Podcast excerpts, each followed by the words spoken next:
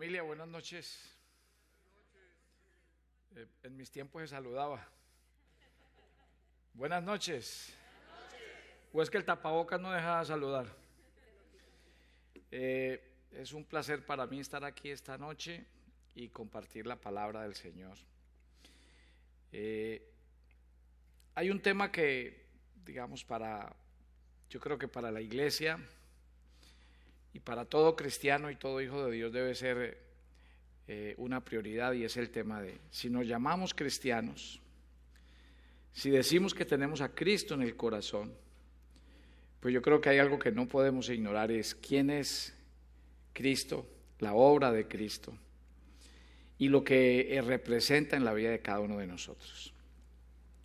Hay algo que a mí me llama poderosamente la atención cuando leo la segunda carta del apóstol Pablo a los Corintios. Y uno se pregunta, ¿tendría que ser que está pasando algo grave entre los Corintios para que Pablo escriba palabras tales como estas? Voy a leerla en dos versiones. Y la primera versión es la NTV y dice, examínense para saber si su fe es genuina. Pruébense a sí mismos. Sin duda saben que Jesucristo está en ustedes. De no ser así, ustedes han reprobado el examen de la fe genuina. Y yo digo que tiene que estar pasando algo muy grave en la iglesia para que su pastor de primera mano le esté diciendo a la iglesia, examínense, pruébense, Cristo está en ustedes, a menos, a menos que ustedes han reprobado el examen. Y en esa misma orden de ideas, la Biblia eh, latinoamericana, en ese mismo orden de ideas, utiliza otra expresión.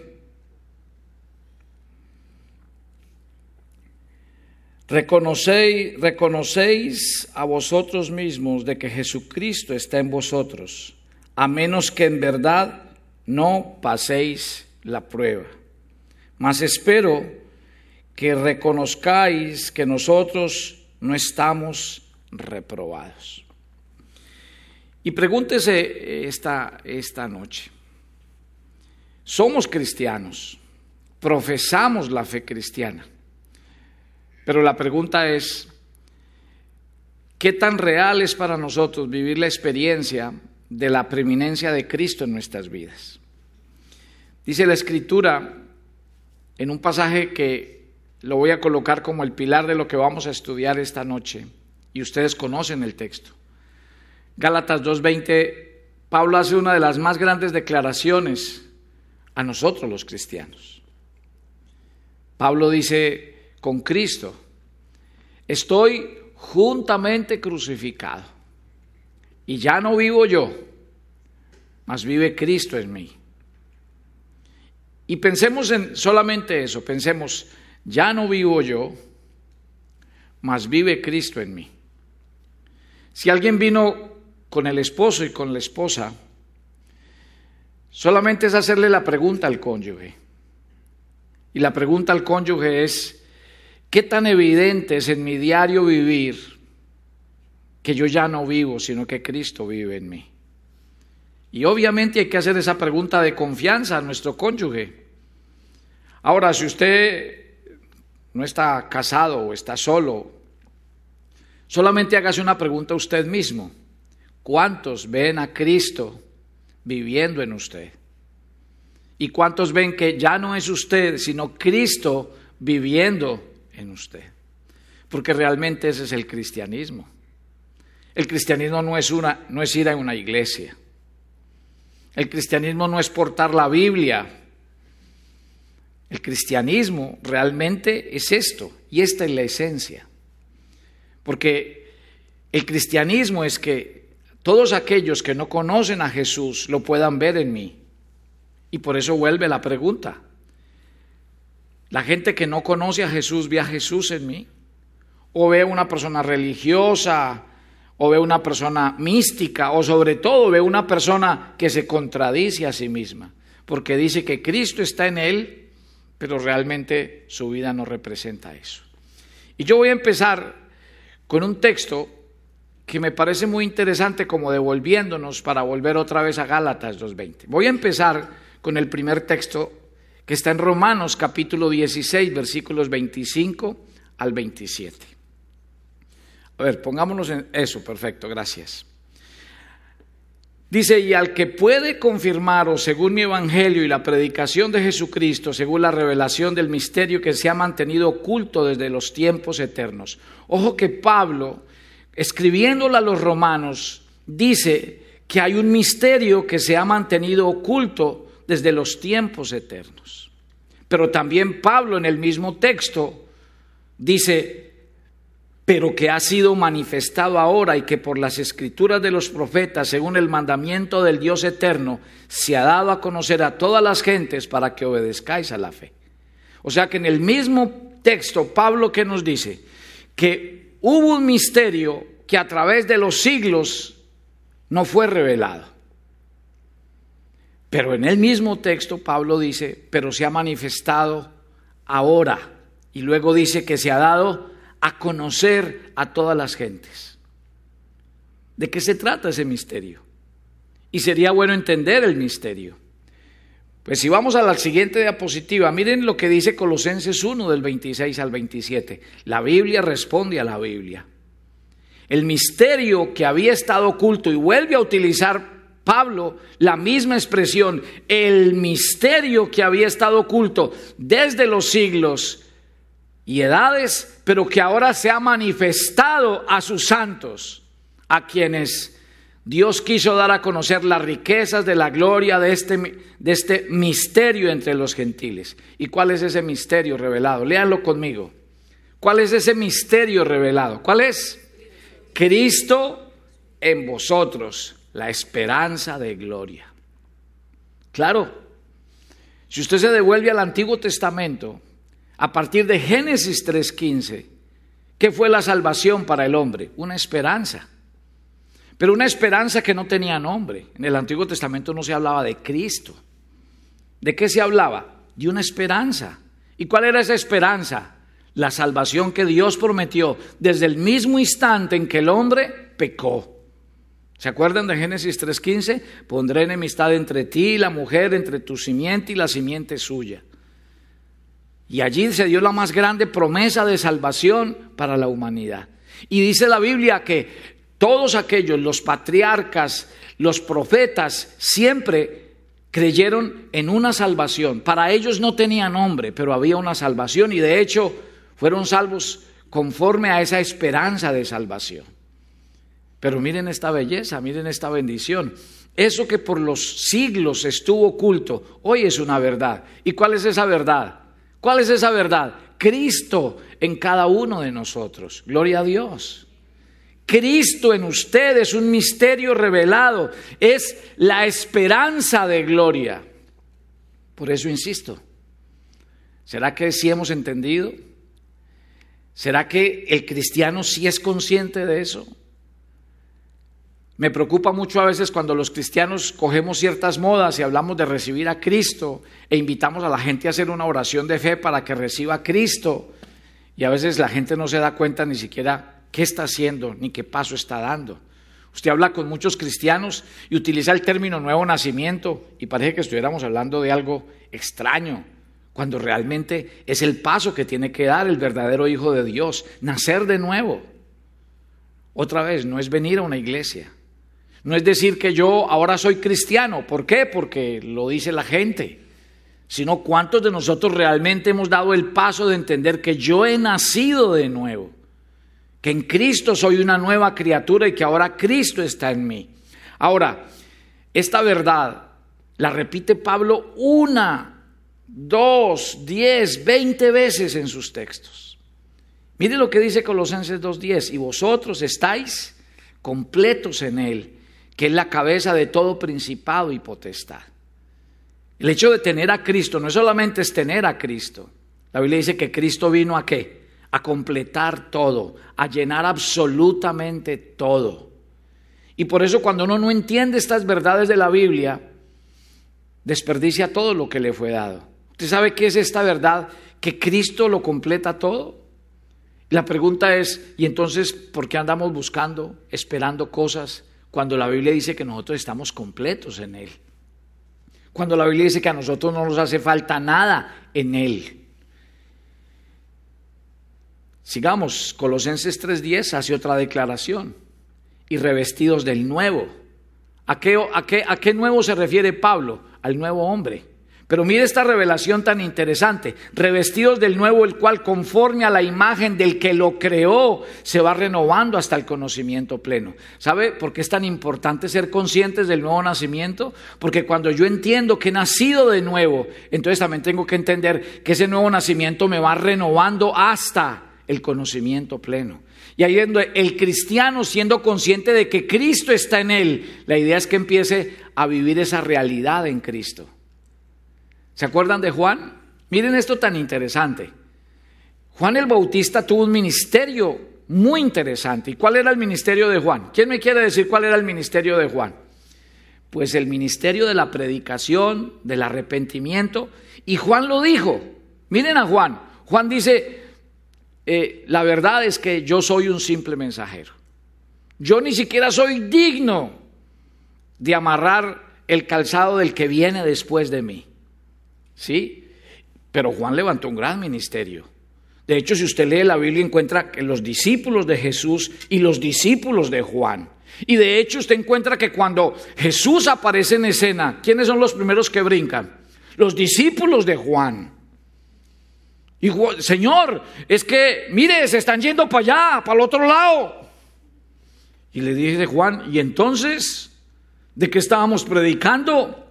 ¿De qué estábamos hablando?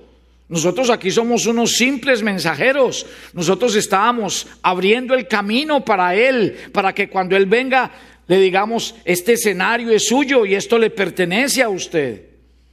En, ese, en esa misma conversación es donde Juan dice, es necesario que Él crezca para que yo mengüe. Qué interesante. Juan entendió desde el principio su ministerio y entendió desde el principio la realidad del cristianismo. ¿Cuál es la realidad del cristianismo? Pues dejar que Cristo gobierne y habite mi corazón. Pero les quiero contar, hay cristianos que llevan años de cristiano, pero pregunte quién gobierna su vida. Cada vez vivimos más llenos de nosotros mismos, más llenos de razones, de argumentos, de cuentos, de historias. Y entonces la pregunta es, somos cristianos, pero ¿qué es Cristo para los cristianos? Un invitado de piedra. Cristo es un nombre, Cristo una religión, Cristo un pensamiento, pero no es una forma de vida. Y por eso es que no nos convertimos en una fuente de inspiración. Y por eso es que la gente no quiere venir a Cristo. Porque es que Cristo es teoría. Y así como muchos hablan de sus dioses, de sus religiones, de sus cuentos e historias, para muchos hablar de Cristo es difícil. ¿Por qué? Porque no es una verdad. Y de verdad que es muy difícil hablar de lo que uno no vive, no experimenta. Pregúntese hoy, pregúntese. Por eso insisto en los años que llevamos como cristianos, porque se supone que los años que llevamos como cristianos deberían ser años en los que vivimos muriendo, no viviendo. Pero cada vez nuestro corazón está más lleno de cosas y de razones. A menos que un cristiano muera, podrá Cristo vivir en él. A menos que un cristiano muera. Y eso es lo que no hemos logrado entender. ¿Por qué cuesta tanto el Evangelio de la cruz? Porque hoy en las iglesias no se habla de la cruz. Porque la predicación hoy no es de la cruz. Hoy la predicación es a qué? A la motivación, a, creer, a avanzar, a yo no sé qué, pero a lo que menos le enseñan a un cristiano es a morir, a morir. Y resulta que si uno no muere, Cristo nunca podrá vivir, ni gobernar, ni ser el Señor de la vida y del corazón de esa persona. Entonces, avancemos. El misterio es Cristo en vosotros, esperanza de gloria. El misterio es cómo acercamos a los cristianos a vivir la verdad de Gálatas 2.20. No vivo yo, Cristo vive en mí. No vivo yo. ¿Saben? De lo que más se afianza Pablo es de esto. Y voy a la siguiente diapositiva. Cristo en mí es el misterio. Los antiguos siempre quisieron verlo, no lo vieron, murieron con la esperanza. Bueno, la esperanza les bastó. Efesios 1:23 dice, la cual es su cuerpo, la plenitud de aquel que todo lo llena en todo. ¿Cristo qué es? ¿Qué es Cristo? La plenitud del que todo lo llena en todo. Y vuelve y juega, estáis completos, dijo Colosenses. Y aquí nos vuelve a decir que Él es aquel que lo llena todo en todo, que no te hace falta nada, que el que tiene a Cristo lo tiene todo, absolutamente todo. Miren a Pablo haciendo esta oración. Si ese aplauso es para el Señor, está muy lánguido.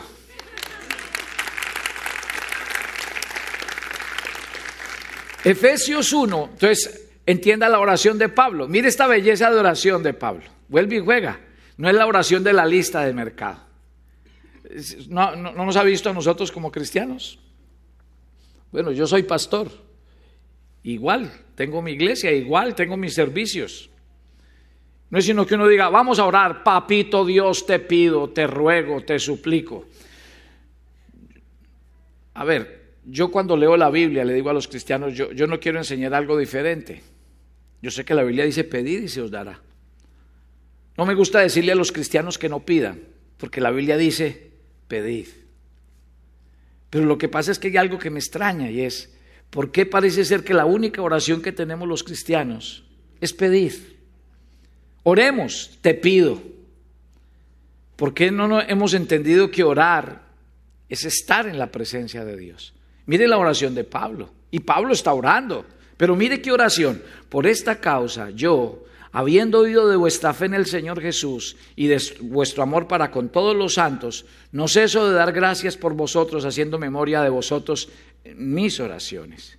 Pero mire la oración de Pablo por sus discípulos para que el Dios de nuestro Señor Jesucristo, Padre de gloria, dé espíritu de sabiduría y de revelación en el conocimiento de Él.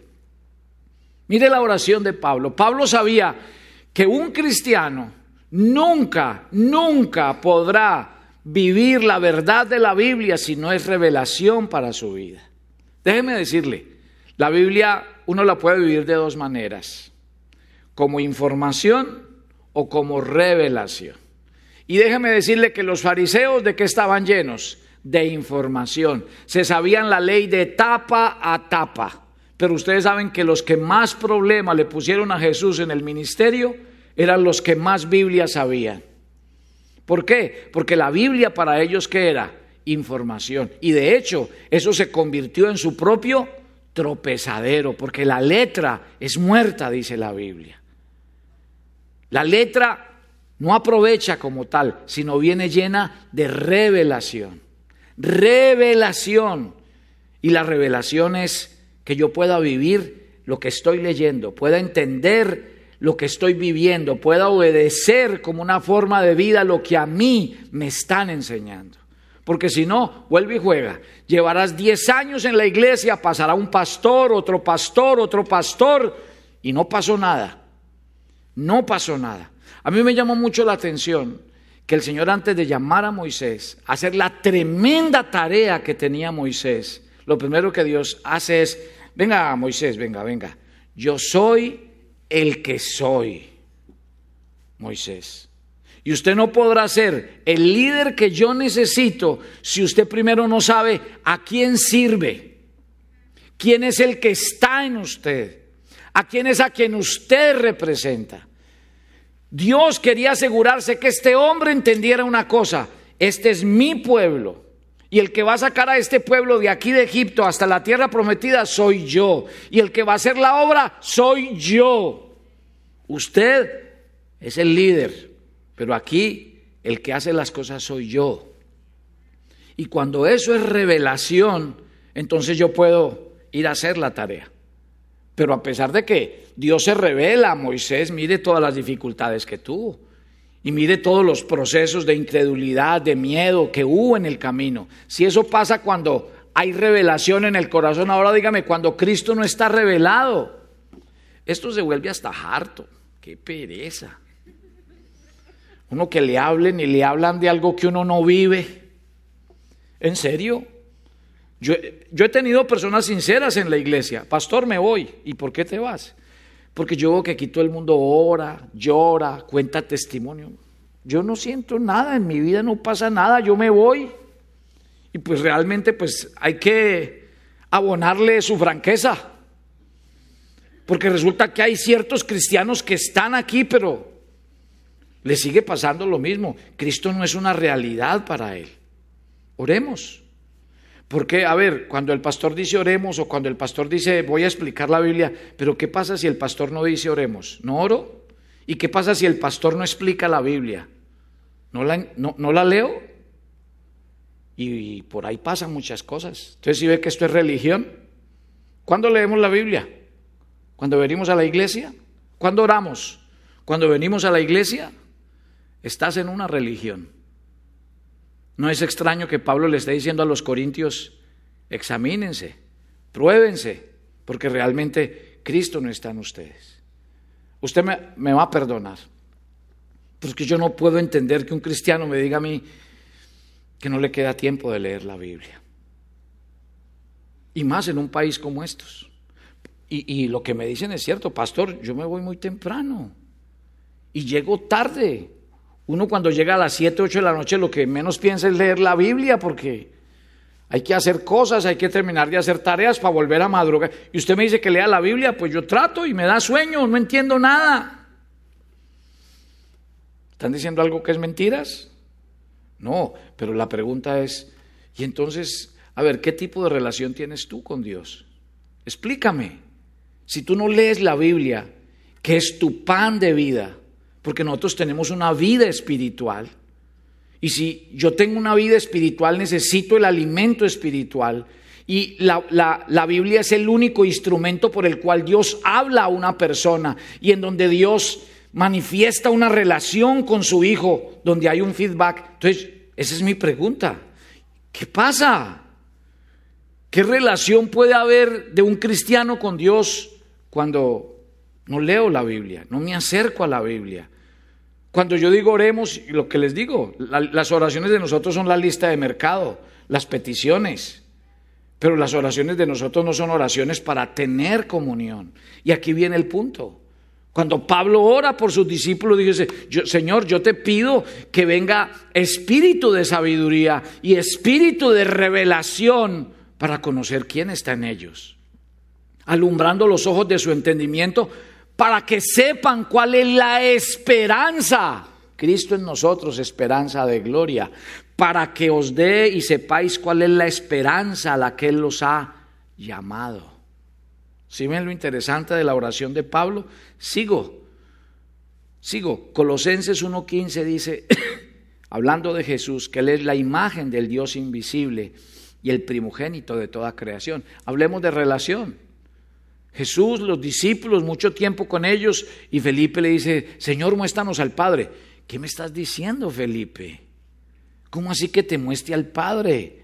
El que me ha visto a mí, ha visto a mi Padre. ¿Cómo dices tú, muéstranos al Padre? Esto es un asunto de relación, esto es un asunto de comunión, esto es un asunto de, ¿realmente estoy interesado en que Cristo se revele a mi corazón? Cristo es la imagen del Dios invisible. Él es el verbo hecho carne, hecho una realidad en medio de nosotros para que lo conozcamos. La verdad del verbo hecho carne es el tabernáculo habitando entre nosotros, enseñándonos la presencia de Dios, enseñándonos a conocer a Dios. Hay cosas que de Jesús poco se dicen, que el Salvador, que el que hacía milagros, pero ¿qué tal de ese Jesús Hijo? Que siendo Jesús, siendo Dios, se levantaba temprano a orar. Siendo Dios, recitaba las escrituras. Ahí está. Nada hizo sin consultar a su Padre. Una y otra vez dice, solamente he descendido para hacer la voluntad del que me envió. Mi Padre y yo uno somos. El Hijo no hace nada sin que su Padre le diga lo que tiene que hacer. ¿Eso cómo se llama? ¿Cómo se llama eso? Eso se llama una relación. Eso es vivir lo que yo tengo por dentro. Y el primero que lo vivió fue Cristo. Entonces vuelve y juega, cristianos, y seguimos haciendo nuestra voluntad. Cristianos, y no le preguntamos nunca nada a Dios. ¿Hago este negocio? ¿Esta es tu voluntad para mi vida en este sentido? ¿Quieres que yo haga esto? ¿Quieres? No. Los discípulos vienen donde el pastor es cuando ya están hasta aquí. Pastor, ayúdeme a orar que hice un negocio terrible. Siempre a llorar sobre la leche derramada porque no hay nada para hacer. Porque cuando vamos a pedir ayuda ya es cuando ya la embarramos.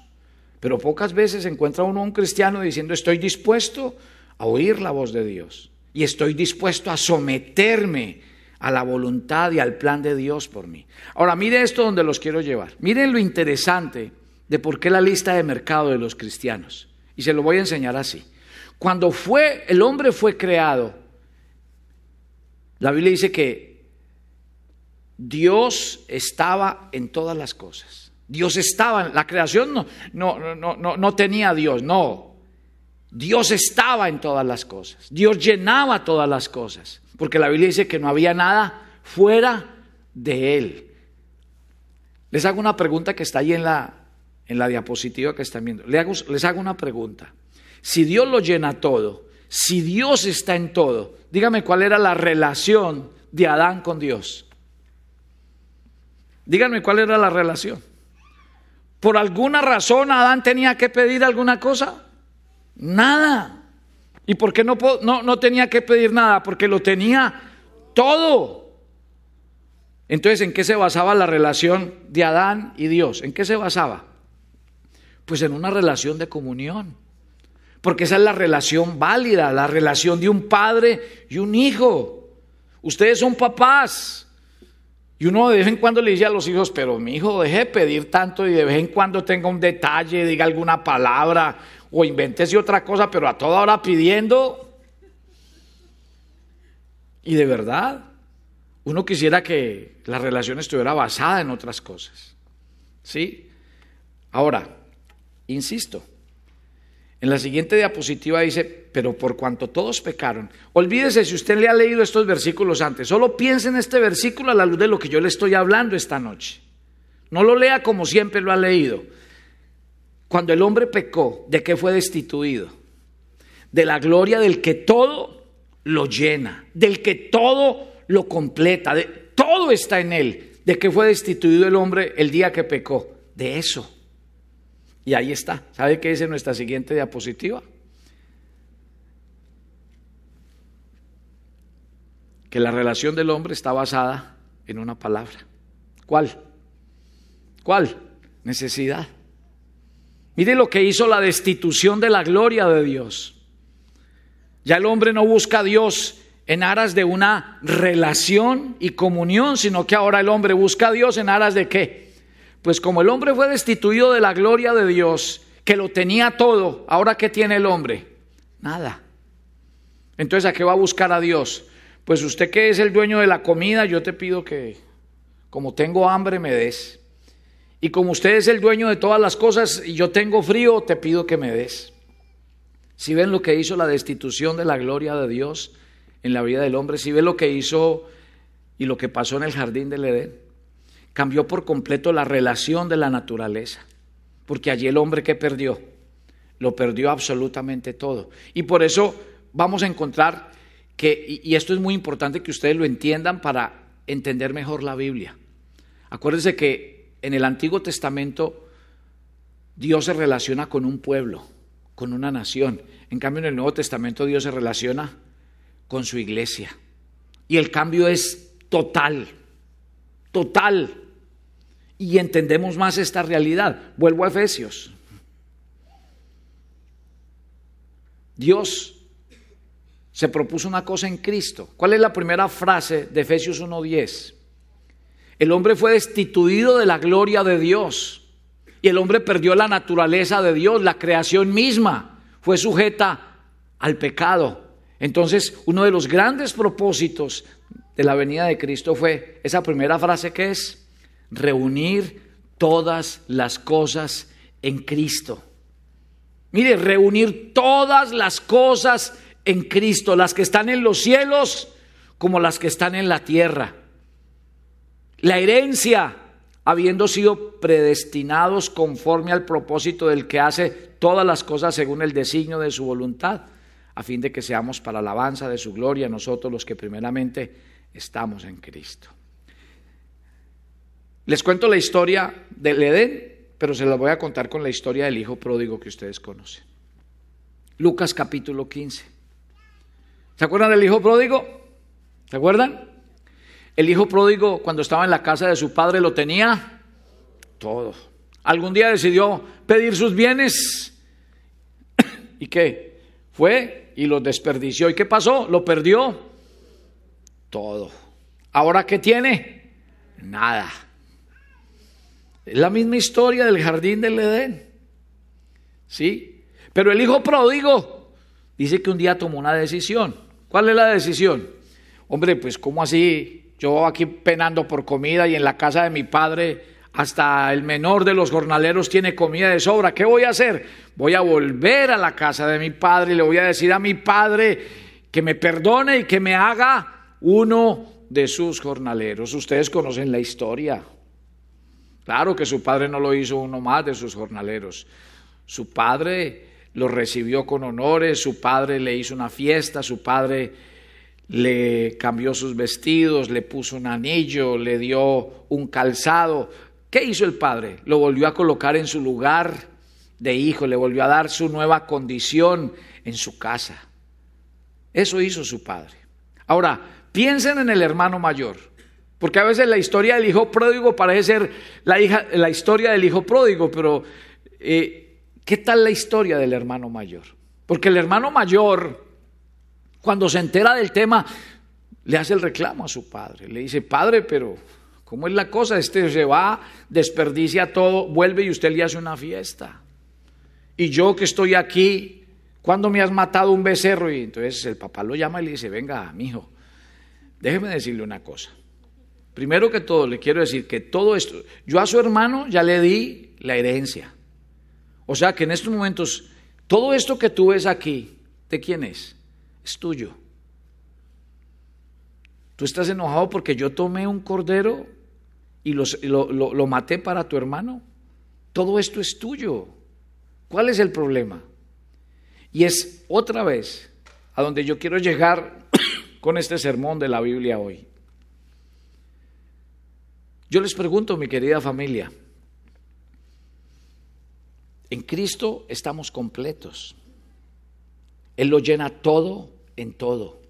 El que tiene a Cristo lo tiene todo. Y la pregunta es, entonces, ¿por qué como cristianos estamos esperando que Dios nos dé promesas? O que Dios nos bendiga, o que nos vaya bien. Yo pregunto, ¿por qué los solteros en la iglesia cristiana siguen en crisis? Y su crisis es conseguir alguien a su lado. No hemos entendido que en Cristo estamos completos. Ay, pastor, ya va a espiritualizar este tema. Yo en Cristo me siento completo, pero si me llega con carne y hueso, mejor todavía. Yo no estoy espiritualizando el tema. Estoy diciendo que si usted, teniendo a Cristo, se siente incompleto, su mayor fracaso será un matrimonio. Porque la persona que va a llegar no te va a completar. Si no te completa Cristo, si no estás lleno en Cristo, si no estás saciado en Cristo, ahí sí te vas a decepcionar de la vida. Porque ningún ser humano nos podrá completar. Cinco maridos has tenido, cinco veces has tratado de llenar tu necesidad. Cada vez que llegó uno dijiste, este es y ya vas por el quinto. ¿Por qué? Porque el agua de este pozo, cada vez que lo bebes, vuelves a tener sed. Y le quiero decir, y hay mujeres que siguen poniendo la mano aún a sus propios maridos estando casados. Ponen la mano porque viven necesitados. Y hasta por eso muchas terminan siendo maltratadas, abusadas y ahí se quedan. Porque como la necesidad es sentirnos amados, queridos, protegidos, aprobados, qué sé yo. Qué tristeza, qué tristeza que en Cristo el cristiano no haya entendido su máxima revelación.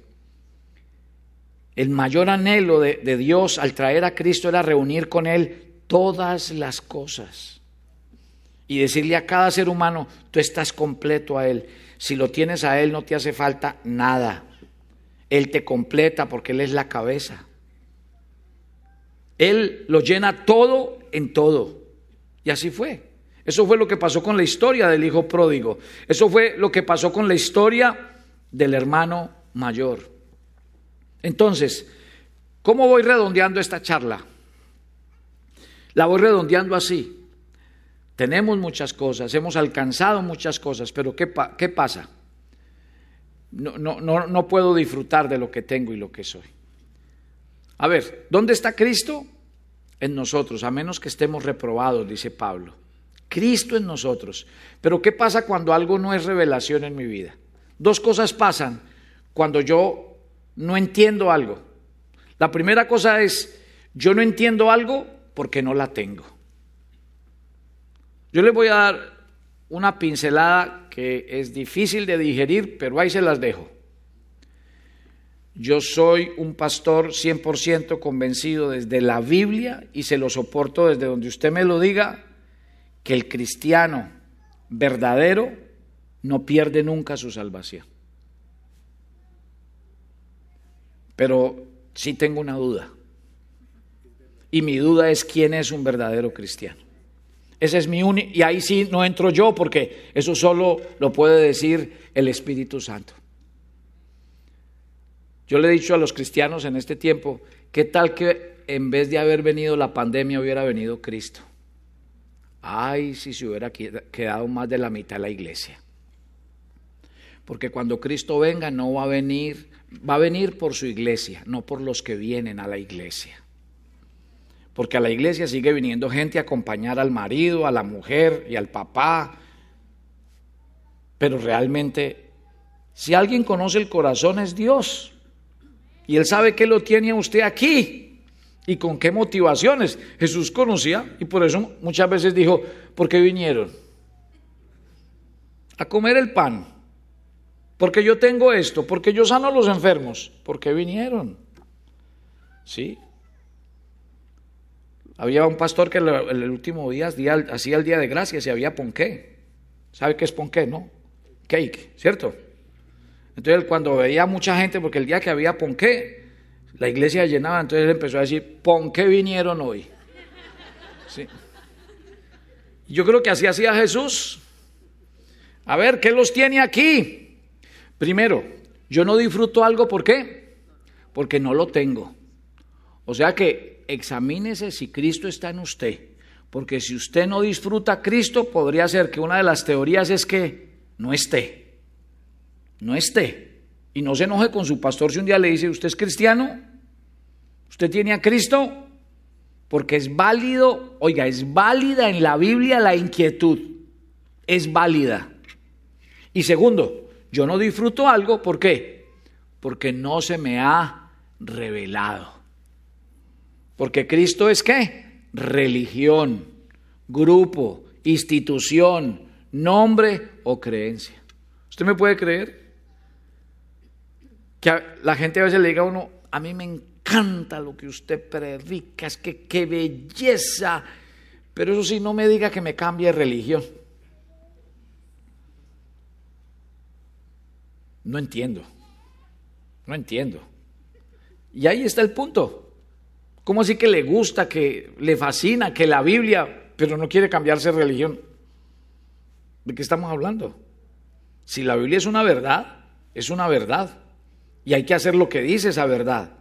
Pero no es que me encanta, pero, pero yo no dejo esto, yo no dejo aquello, yo no dejo lo otro. Cristo no está, o Cristo no ha sido qué? Revelado a mi corazón. Entonces, pregúntese hoy, ¿quién realmente gobierna su vida. ¿Quién? ¿Quién realmente gobierna su vida? Entonces, ¿cuál es la tarea de un cristiano? Romanos 8:29, porque a los que antes conoció los predestinó. ¿Para qué? ¿Para qué nos hizo Dios, según la Biblia? ¿Para qué? Oiga, póngale cuidado a esto. Para que fuésemos hechos qué?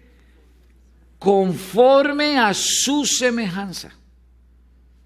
Es más, Dios no quiere, si usted sirve en la iglesia, aleluya, si usted hace evangelismo en la iglesia, aleluya, si usted hace mil cosas en la iglesia, aleluya, pero no es ni siquiera la tarea de Dios conmigo, la tarea es que algún día lleguemos a ser como Cristo, alcancemos la estatura de Cristo y por eso la medida en el cielo, ¿cuál es? Cristo, esa es la medida, la estatura, la talla, imagínense qué belleza. El día que lleguemos al cielo, esa es la pregunta. La pregunta no es dónde iba, a qué iglesia o a qué. No, no, no, no. Cristo, Cristo en usted, Cristo, Cristo, la medida de Cristo, la talla de Cristo, el carácter de Cristo. Wow, es un tema bravo, complicado. Señor, ayúdame. Señor, ayúdame. Pues quiero decirle que Dios no quiere ayudarle, por una sencilla razón. Porque Dios lo que quiere es que usted aprenda a morir cada día. Si Él le ayuda, usted terminará teniendo otra vez la razón. Pablo le dijo, Señor, quítame este, no se lo voy a quitar. ¿Por qué? Porque eso te va a enseñar a depender cada día de Cristo, a hacer a Cristo el Señor de tu vida. Así es. Mi esposa lo decía ayer en una reunión que tuvimos con los matrimonios. ¿Qué es mi esposo? ¿Qué es mi esposa? ¿Qué es? un instrumento de Dios para que yo crezca. Sí, no, desde el punto de vista romántico, les tengo la frase más antirromántica que hay para los matrimonios. ¿Se las digo? Porque es que todos nos enseñaron que nos casamos con el príncipe azul. No, nosotros estamos casados con un pecador. Ya, eso es lo más antirromántico que a uno le pueden decir. Pero Ave María, si a uno le advirtieran eso desde el comienzo, y si uno se lo aprendiera, el matrimonio haría mejor. ¿Sabe por qué? Porque yo sé que me casé con un pecador y que en ese pecador que está haciendo Dios, obrando, trabajando. ¿No ha visto usted que las legislaciones en los países dice que cuando algo está en obra hay que, hay que colocar señales y todo, porque eso es peligroso y si alguien se accidenta, eso ahí los seguros acaban con todo el mundo. Así es. Todos los cristianos deberíamos tener una señal en la frente, diga, en obra. ¿Y qué pasa cuando yo veo a un cristiano que tiene una señal en obra? ¿Qué le pido? ¿Qué le exijo? ¿Qué le digo que haga? No puedo, porque sé que esa persona, Dios está obrando en ella. Pero no, no, nosotros queremos que todo el mundo sea perfecto. Y nos ofende cuando alguien nos dice algo malo. Ay, otra vez. Si nosotros entendiéramos nuestra condición, cuando alguien me diga algo malo, digo, hmm, no alcanzo ni a decir el 10% de lo que yo soy mí. Si usted me definiera en mi totalidad, no se quedó cortico diciendo todo eso de mí. Qué belleza entender estas verdades de la Biblia. Pablo dice, con Cristo estoy juntamente crucificado. ¿Usted sabe qué es esta premisa? Cada día muero. ¡Wow! ¿Usted sabe qué es? ¿Usted sabe qué es levantarse todos los días para morir? Claro, es que eso es contrario a la lógica del mundo. Porque uno le dice que se levante a soñar, a trabajar, a ser mejor. Ah. Y, y la Biblia dice, muera, muera, muera. Porque si usted no muere, Cristo no gobierna, Cristo no dirige, Cristo no controla. Usted es el que sigue teniendo el control de las cosas. Suelte, suelte, muérase, muérase. Uy, qué, pastor tan malo, que como hay que muérase. ¿Cuál fue el sermón de hoy? Que nos muramos todos. Pablo recibió el mensaje de Dios, el poder de Dios se manifiesta en qué? En la debilidad. Y ya el pastor Víctor me empezó a mirar, o sea que vamos a... Dios, dame paciencia, dice la siguiente diapositiva. Otra vez. Que Dios, dame paciencia. En Cristo ya recibimos absolutamente todo. Lo que tenemos que entender es vivir la realidad. En este caso, usted ya tiene el fruto del Espíritu Santo. Yo no puedo pedir lo que ya se me dio. Yo lo que tengo que hacerlo es vivirlo como una realidad en mi vida. ¿Sí? Entonces, Cristo es el todo y en todo. Si usted se siente solo, si usted no tiene paz, si usted se siente enfermo, qué pena. Vea, este dato, y con este termino y, oramos. Póngame cuidado. Jesús sanó enfermos, pero se volvieron a enfermar. Jesús resucitó muertos y se volvieron a morir. Jesús alimentó a la gente que estaba hambrienta y al otro día Cristo dijo, el que come mi carne y bebe mi, mi sangre, nunca más. Nosotros estamos completos en Él.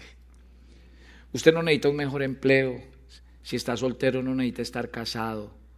Usted no necesita otro trabajo, usted no necesita vivir en otra ciudad, usted necesita vivir a Cristo en el gobierno de su vida. No se diga mentiras, porque seguirá en lo mismo, en lo mismo, en lo mismo.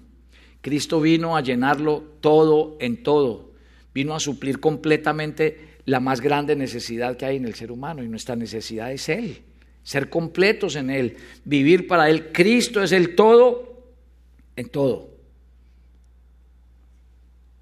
Señor, dame una promesa. La promesa ya nos fue dada. En Cristo Jesús todas las promesas son sí y amén. ¿Por medio de quién? De Él. ¿Qué promesa necesita usted para el día de mañana? Ninguna. Solamente vivir la revelación. Cristo en nosotros. Cristo en nosotros. Entonces, puestos de pie.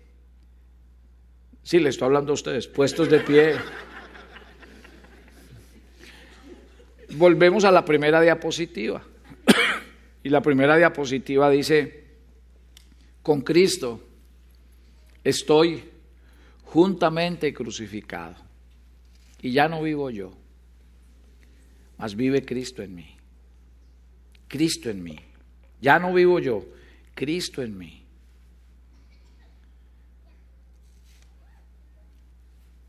Querido Dios, Gracias por este tiempo. Y gracias porque al venir a tu palabra y a tu presencia somos ministrados, somos enseñados. La gran misericordia tuya hacia nuestras vidas fue darnos vida cuando estábamos muertos. Fue no dejarnos eternamente condenados en una eternidad sin Dios. Quiero decirles que para el Antiguo Testamento la presencia de Dios era vital y por eso Josué recibió una promesa, mi presencia irá contigo. Pero en el Nuevo Testamento nosotros no necesitamos la promesa de mi presencia irá contigo porque Él está en ti. Cristo está en ti. La esperanza de gloria mora en ti. Y esa es la más grande realidad del cristiano. Levantarse cada día consciente de que Cristo está en él. Pero es necesario que tú mengues. Es necesario que tú mueras. Es necesario que te subas a esa cruz y mueras con Él. Es necesario que al subirte a esa cruz y morir con Él, seas sepultado con Él, para que de igual manera puedas resucitar con Él. Por eso la vida del cristiano es morir cada día, morir cada día. Padre, gracias por hablarnos, pero yo quiero hacer la oración que hizo Pablo, porque Pablo dijo, yo oro a Dios para que os dé espíritu de sabiduría y de revelación en el conocimiento suyo y de su palabra. Porque tal vez Cristo está en nosotros, pero no es una revelación. Y si tú tienes esa revelación en tu corazón, cada día serás consciente de que si Cristo está en ti, entonces tú necesitas tomar el alimento espiritual diario de su palabra. Si Cristo está en ti, entonces tú tienes que orar no para pedir alguna cosa, sino para tener comunión con Él. Y por eso la vida cristiana será una vida llena de propósitos, porque tú vas a ver a Cristo crecer y tú mismo vas a ver tu vida morir, menguar. Y en el tiempo podrás decir, Cristo vive en mí. Y será una realidad. Dios no tiene otra forma de mostrarle al mundo a Cristo, sino a través de ustedes. Ustedes son la imagen, esa imagen que el mundo está esperando.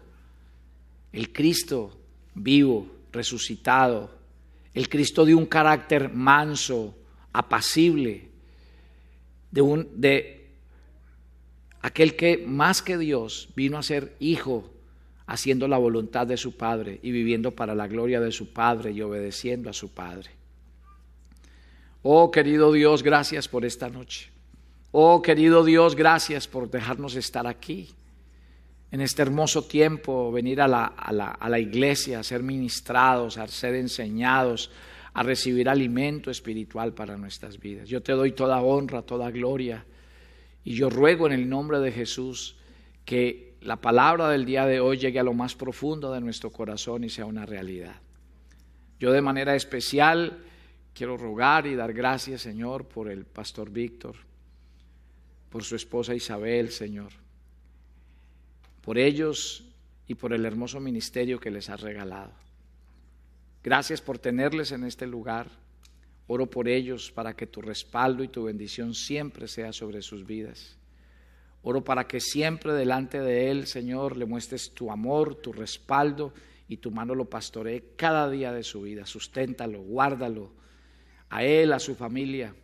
Y gracias por traerlo a este lugar, por ponerlo en este lugar a ser bendición y a traer bendición a toda esta hermosa feligresía. Y a todos ustedes que Dios les bendiga y les guarde. A todos ustedes que la bendición de Dios Padre, Dios Hijo y Dios Espíritu Santo repose sobre sus vidas. Siéntanse amados, siéntanse respaldados, siéntanse cuidados y sobre todo pastoreados por la mano de Dios. Nada ni nadie los podrá separar del amor de Dios encomiendo a Dios sus vidas, encomiendo a Dios su diario vivir. Oro para que Dios cuide su salud, su trabajo, su familia y que su diario vivir esté guardado y sustentado por la mano poderosa de Dios. Nos encomendamos a ti y a tu palabra y pedimos tu bendición y tu gracia sustentando nuestras vidas en Cristo Jesús. Amén y amén. Bueno, mi querida familia, qué rico haber estado con ustedes. Dios los bendiga mucho.